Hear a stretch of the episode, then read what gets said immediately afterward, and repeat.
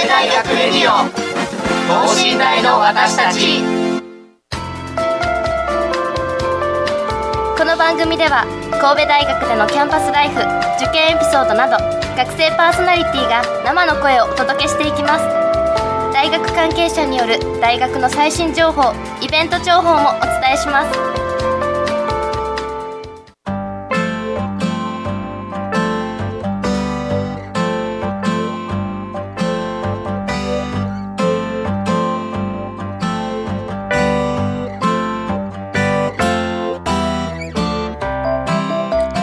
皆さんこんばんは。9月よりスタートした新番組神戸大学レディオ等身大の私たち第3回目となります。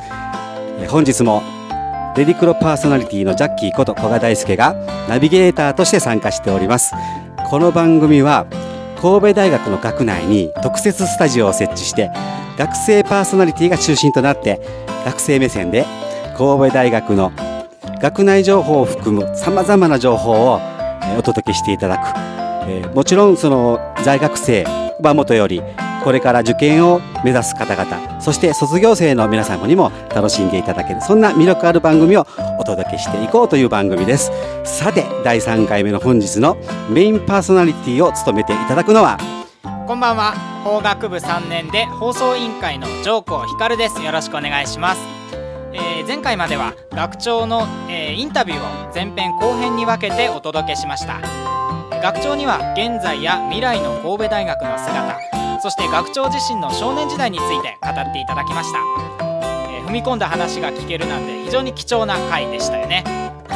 さあなんだか今まで遠い存在だった学長が非常に身近に感じられたと思います。この番組も無事良いスタートを切ることができたかなと思います。これからもご期待ください。はいよろしくお願いします。上国君。上国君はこの、えー、神戸大学レディオ、はい、初のえー、メインパーソナリティとそうです、ね、今日はなりますよね。とても緊張しています。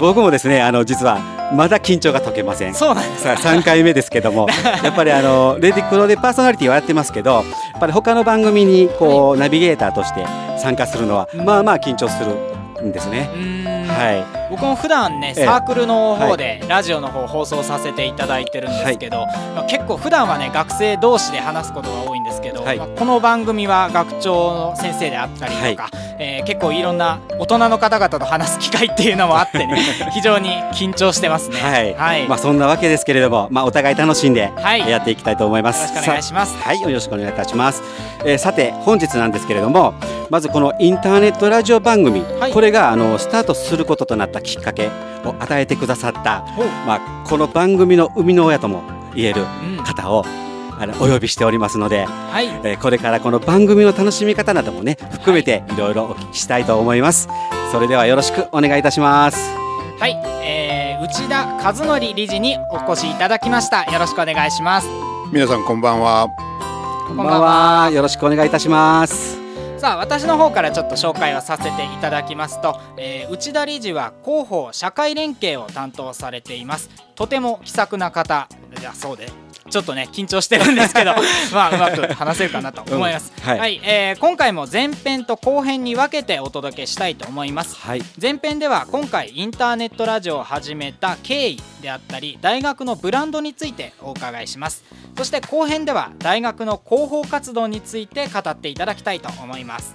はい社会とつながるために神戸大学はどのようなことを行っているのかその辺りに注意して聞いていただきたいと思います。なるほど。そうですね。もう我々もこのような形で、えー、一緒に番組を作らせていただいているというのは非常に光栄なことで、えー、まずあのこちらの話からさせていただきたいと思うんですけどもこのインターネットを使ったラジオ番組、はい、これをまああの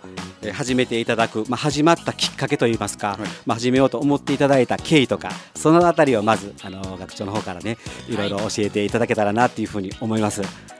あのラディコロのその関係であります関係者です。安田さんとはですね、はい、10年ぐらい前からの付き合いでして、はいえー、ちょうど私の息子がホームページの作成会社を探してまして、はい。えー、くれてまして。で安田さんの会社がたまたま見つかって知り合ったっていう非常にあの珍しいというか、うん、非常に奇遇というのがあのですよね、えー、息子さんがこう見つけてくれはそうですね。たまたまという。たまたまですね人のご縁って面白いもんですね。そうですね。あのその時からまあ、ラジオ関西なんかとも使って広報してはどうだろうかって話までいろいろしたんですけども、はい、やはり電波が届く範囲が狭いとか、はい、いうことがあって、はい、立ち消えになって今回この、まあ、全国に届けられるその BGM のようにですね、はい、聞きながら気楽にこういい情報が流せるというのが、うん、このインターネットラジオの非常にいいところだろうとい。うことで、はい、ぜひともその全国のステークホルダーにぜひいい情報を届けたいと。で私の広報の、まあ、信条として、はい、いい情報が集まる、まあ、発信できるところにいい情報が集まるというのが、うん、あの私の信条ですので、はい、ぜひこのラディクロもですね、えー、そのようになってほしいと思ってぜひともいい情報を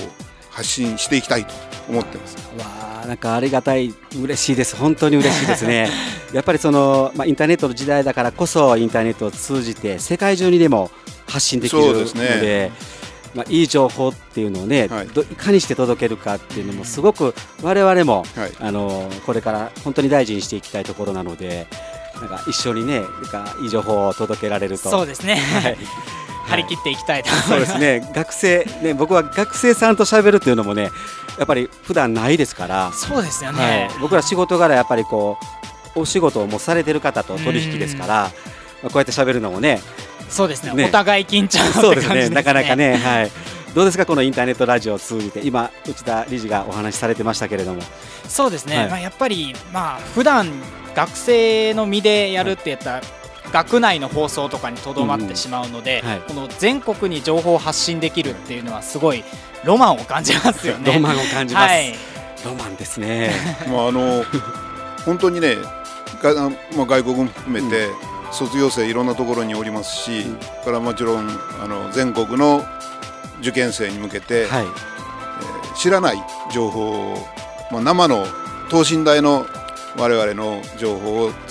届けていきたいなと思います。なるほど。だから学生パーソナリティが中心となってというところ、はい、ぜひね頑張っていただきたいなと思います。はい、頑張らせていただきます。ちなみにこれをやるぞっていう話をしたときに周りの反応って何かありましたか？そうですね、はい、あのまだまだまあ未知の世界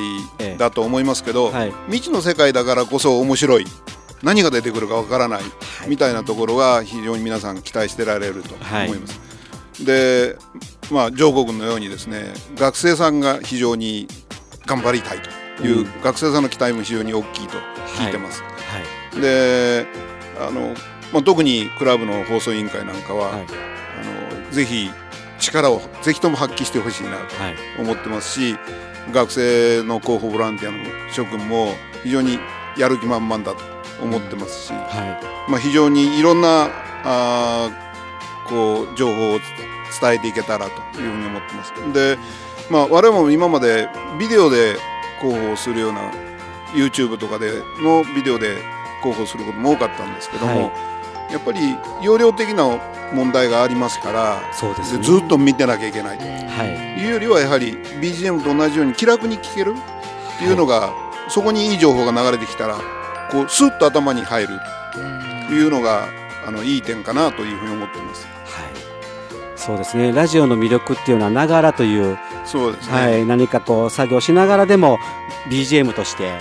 音が流れてくるというのは、まあ、すごく気楽に、そうですね。はい、楽しんでいただけます、ね、まあ学生さんもあの漫画を読みながらとか、はい、電車の中でとか、はい、いうことも可能でしょうから、そうですね。えー、いろんなところでいい情報をあの聞いてほしいなと願ってます、はい、そうですね。今はスマホがあの端末になりますからそうですね。ねどこでも使えるという、はい、はい、結構ラジオを持ってる大学生ってあんまりいないと思うんですけど。学生だけちゃいますよ。もうラジオが家にあるという。一般の家もほとんどないですからね。ね。でも逆にインターネットが使える端末ってもう学生はほぼ全員持ってると思いますから、そうですよね。やっぱりインターネットラジオの魅力ってそこかなって僕はちょっと聞いて思いましたね。楽しみですね。学生さんの。ねやっぱりみんな持ってるっていうことであればね。そうですよね、はい、であの先ほどもねそのいい番組をということでずっとしきりにねお話をしていただいてますけれどもえこれからの展開としてこんなことをやってみたいなとか野望とか希望とか夢とかロマンみたいな話をちょっとしていただけると、あのーはい。まあ神戸大の中ではいろんな講演会とか、はい。それからまあいろんな有名な先生もたくさんおられますのでね。先生のインタビューなんかもまたしてもらったらいいのかなと思ってますしあのこうまあ外へも出て行って企業とかそれから卒業生の中には、まあ、いろんなあこう卒業生おりますので、はい。有名な人もおりますのでそういう人にもインタビューをぜひしてもらって、はい。いろんな人に聞いてもらえる、うんそういう番組ができたらいいのになと思います。こんなのが神戸大屋ですっていうのをい本当に、あの知ってもらえればはいいいかなと思ってます。この学内のその先生の情報とか生の声っていうのはなかなかそうですね。届けられないですよね。でこんなんて受験をされるような皆さんって結構聞いてみたいことなんですかね。そうですね、うん。まあ、僕は3年生なので、はい。まあ、受験といったら2年ちょっと前になるんですけど、はいはい。ええ。やっぱりなんていうんですかねこうパンフレットの情報ってやっぱり考えに考え抜いて選ばれた情報が載まあ、ってるので、言葉選ばれてますからね。はい、題を作られてますよね。そうですよね、はい。こう生の情報かはい。らちょっと一歩やっぱ離れてるかなっていう印象があって、パンフレットの情報もすごい有用なんですけど、ええ。こういう生の声っていうのはやっぱり、まあ、動画であったり特にラジオっていうのははい。すごいいいツールなんじゃないかなと思いますね。うん。そうですよね。あの音って結構あの雰囲気で伝わるところもありますからは。その方のこうなんとなく人柄的なものを声からちょっと感じて想像してみたりとか、はい、はい、そんなこともなんかあったりしますよね。はい。はい。で、えっ、と今さっきあの企業さんのインタビューなんかもはい。という話が出てましたけれども、これも学生さんに、そうですね。はい。あの前にもえ一度お企業にえはい、短期インターンシップに行っていただいたりした時があって、ええでその企業の紹介を学生がするとはい。いうような時があったんですね。ええ。非常に好評でして、あのこれぜひ直接向こうへ行って、はい。社長さんインタビューするとか、うんうんうん。まあいろんなあの生の社員の方々のインタビューするとか、はい。いうようなことがあると学生その表現にもたくさん表現神戸市の中に中小企業がありますから、え。中小企業の中でも非常にこう優秀な、はいというか有料な企業もありますから、はいそうですよね。なかなか知らないんですよね学生は。そうですよね。学生ぜひ聞いてもらって、えーまた知ってもらったらいいのかなと思いますね。うんどうですか上国そんな話を聞いて。僕も正直こう神戸大のね卒業生の方々が関わってる企業を挙げろって言われても挙げられないので、そうですね結構こう新鮮というか、あ神戸大ってそこまでこう神戸に密着してるんだっていうのがええ。分かるのかなと思ってちょっと楽しみですね。ははい、どうしてもこう大きな会社ばっかりがこう目立っうてん。社会的には目立ちますよね、はい。人数が多いとか売上規模が大きいとか、うん。名前がすごく通ってるとか、ですよね。はい、でも中小企業の中にもね。すごく。こう技術もあったり、ええ。あの鮮度のいい会社があったりとか、うん。まあ、そういったところもあるそうですね。あ。りますよね。まああの今度のはい。あのファミリアのはい。今度べっぴんさんっていうはいはいはい。朝の朝ドラが始まります。から、え。たくさん神戸大もあのロケロケ地として出てきますので、そうなんですか？このぜひ期待してほしいなと。この地も？はい、ええ。ぜひ期待してほしいなと楽しみですよね。ええ。はい。なるほど。それではそれではあのまあこの番組をこれから、はい。あのいろんな情報をね届けていくわけですけども、リスナーさんに向けての、はい。こうメッセージをえ内田理事の方からねちょっとお届けしていただきたいと思うんですが、まああのぜひ通常のまあラジオではええ。届かない非常にはい。幅広い、まあ世界に向けてぜひ聞いてほしいなと思うのと、はい。それからあのぜひまあ全国の学生さんそれからあの保護者の方々はも非常にいい情報を出していきますので、はい、え楽しみに聞いていただきたいなと。はい、えー、まあ、あのここ神戸神戸大からは非常に眺めがいいんですけども、まあ、その眺めまではあのこうお見せできませんけど雰囲気は あのお見せしたいなと思ってます。そうですよね僕もあのこういうきっかけがなければこの学内に踏み入れることはなかったのかもしれないんですけれどもこの場所の今のロケーションだけでも、はい、あの夜だったらめっちゃ綺麗やろなって思うような場所ですよね。はい、昼間でもものすごいあの海までねどーンとそうですね。街並みを見ながら見渡せるんで。大阪までもう見えてますからね、ね、この山の斜面にずっとキャンパスがあるわけですよね。はいとね、あの前ちょっと歩かせてもらったんですけどね学内を、はい、歩いて下まで降りさせてもらったんですけどすごいなんか緑に囲まれてる、まあ、そういったロケーションで見晴らしもいいし、えー、緑は多いですよね。ですよね、えー、本当に素敵やなと思います、はい、まあ、山と海が見れるっていうのは、うんはい、なかなかない景色だろうと思います。本当にねちょっと遊びに行きたいなというようにも思いますね。ぜひね、あの通っていただくようにね、はい、頑張っていただけたらなと。まああの、ね、本当に、ね、たくさんのいいあのリスナーの方から、はい。はい、こう人づてに、えー、あんなこんな番組あるよこんなこんないい情報があるよっていうのを聞かせてもらえたら、言ってもらったらまたいい情報が集まるかなと思いますので、ね、はい、期待してます、まあ、そうですね、はい、情報はあの人と人でつながっていくということでね、ねジョコ君何でもありだそうなので どんどんあのえー、赤裸々に学内情報、ね、際どいこともちょっと言っていこうかなって思います。ね、はい、はい、よろしくお願いいたします。えー、っと今日はねお忙しい中来ていただいてるんで、ちょっとあの内田理事にね、はい、あの内田理事が関わっておられるあのことも少しいろいろお聞きしたいと思うんですけれども、はい、あの神戸大学には神戸大学ブランドというものが存在しているとい。うふうにお聞きしたんですけども、これどのようなものかちょっとご説明をねしていただきたいと思うんですけど、あのまあ私出身はもともと農学部農学農学研究科なんですね。はい、で農学部にはあの農場、うん、まあここにはあの黒毛和牛が100頭おりまして、えー、100頭。ええ。100頭いるんですか？100頭います。でこのうちの27頭から30頭ぐらいが毎年出荷されるんですけど、はいはい、でこれが6割が神戸大学ビーフ。神戸ビーフではなくて神戸大学ビーフというブランドを持ってます。で、はい、今はあの出,、まあ、出荷はしますけども、うん、あの一般的には競りで売られるだけなんですけどももともとは東京の日本橋三越で 100g なんと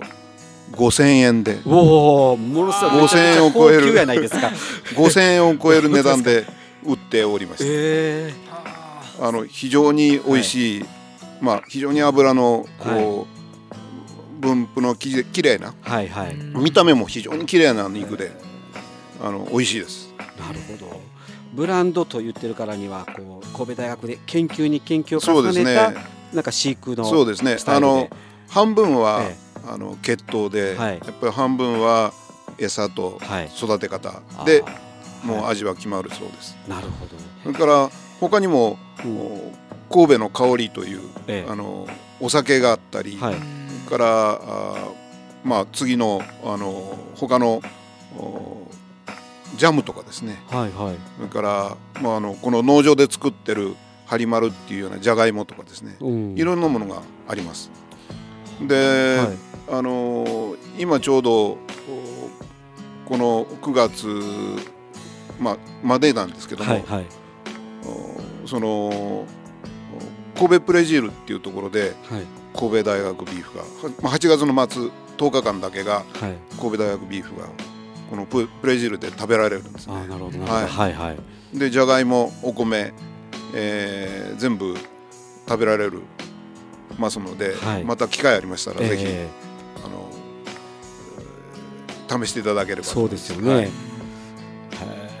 神戸大学ビーフというブランドを立ててるわけです。知ってました？もちろんもちろん知ってますよね。え知らなかったですね。そうか。が在学されててもそこそうですね、はい、まあまあ僕の学部がもう全然違うっていうのはもちろんあるんですけどはいはいはい。そうですね。そんなにでも高級なお肉も作っってたんです神戸ビーフだけでもそうですけども。世界に通用するブランドですからね。ですよね。海外からの旅行者は神戸ビーフ食べて帰るわけですからね、ね。ね、ハリウッドスターとかもよくね、はい、食べて行ってますけど、はい、えー、その中でさらに厳選して。そうですね、はい、今度あのー、10月の27日には、銀座店がオープンします。これはまた銀座に、銀座の4丁目に、ど真ん中に、あの神戸プレジールの銀座店がオープンしますのでちょっと高いんですけどね。さらに高くなっちゃいます。場所代場所代場所代、はい。まあ、それはでも場所柄でブランディングが変わってきますからね。そうですね。あの、はい、全国の人たちにまた行っていただきたいなと思います、はい、はい、いやあの大事なんですよね。あの価格ってすごく大事で、はい、やっぱりいいものはそれなりの値段にしないとダメなんですね、はい、これはね。まああの、はい、ぶどうで富士みのりっていう、こんな大きなあのこうぶどうがあるんですけど、はい、一房を霧の箱に入れて、はい、3000円で、はい、これは売れないだろうと言ったら、あっという間に売り切れたという。そうなんですよね。そういうものなんですよね。だからブランディングってすごくやっぱこだわりで大事で、この神戸大学ビーフがそれだけのブランディング力があると。そうですね。まああの、はい樽正と作ってる今のジャムとか、はいええ、これも岩手山梨っていう非常に貴重な、うん、あの野生梨なんですけど、はいはいはい、これ宮沢賢治の、ええ。ー、梨山梨っていうあの童話に出てくる梨なんです、うんはい、非常に香りの高い、はい、ですからジャムとかシロップで非常にあのいい味が出てきます。あのいろんな形でこう、はい、次から次へブランド品を出していけたらいいのになと。なるほど。そういったこの辺で、あの大学のお金も収入も増えてくればいいなと思ってます。なるほど。あなるほど。これも大学経営の一環に持っていく、ね、ためのものですね。ためのもの。ですね、はい、ブランディングということで、はい、これがまあブランド戦略ということになってくるんですかね。ね。はい、まああのいろんなこう研究の成果を、はい、もちろんあの学生さんの、はい、こう教育の一環、はい、研究の一環の中で生まれたものが、はい、社会貢献として役立てれば、えー、より一層いいものになるとい。うことですね。そうですよね。やっぱりこう何でも研究を重ねていってそのいいものを作っていくっていうこと、はい、世の中そうですから、ね、学校学校っていうのは大学というのはそういう研究機関でもあるわけですよね。まああの非常にこうホームページ上で全部の餌の量とか、はい、それからまああの血糖とか、はい、全部情報はオープンにしてますので、えー、あのどういう牛だっていうのが全部分かるようになってます。ですからそういう研究の成果とかい。うものもオープンにしながらそれも楽しんでいただくと。まあ二重に楽しんでいただけると思います。すね、はいそしたら中身まできちっと見える内容になっているっていうことなんですよね。広さはね、はい、まあ、ここからは70キロぐらい離れてるんですけど葛西市っていうところにありまして、はいはいはい、広さは40ヘクタールぐらいあるんです。はい、でまあ甲子園球場で言えば、うん、まあ10個以上。あそれでピンときます。なんか40ヘクタールとか言われても なんか広さのイメージが全然つかないですけど、え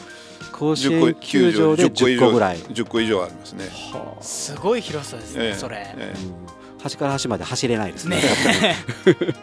へまあ、近くにはあの兵庫県の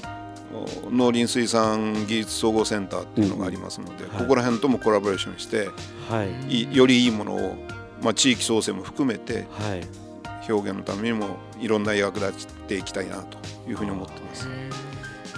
地域創生地域創生にもなりますね。そうですよね。はい、地域のこういろんなところとコラボしながら、ね、いろんなものをこう新しく開発していくと。そうですね。はい。はい。まああの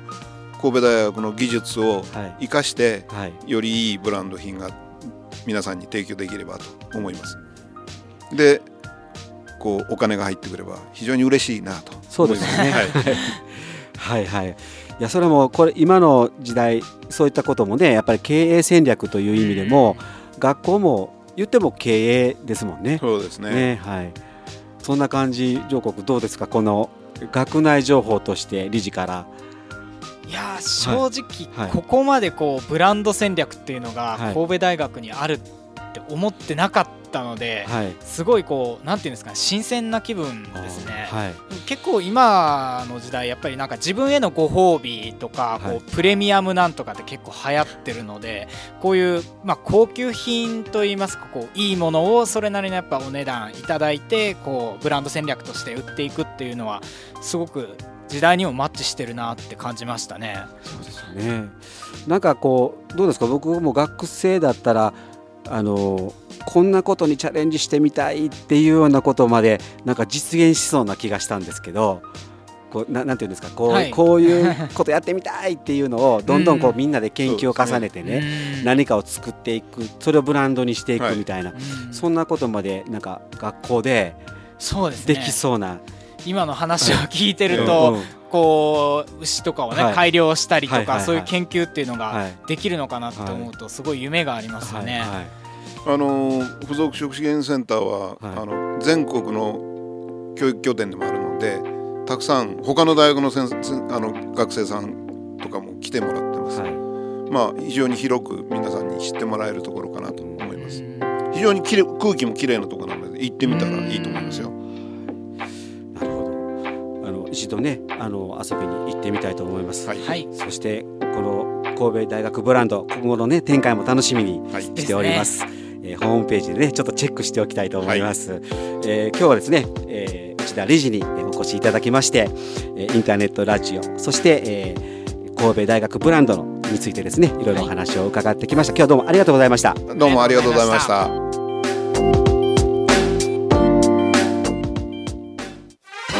大学レディオ等身大の私たち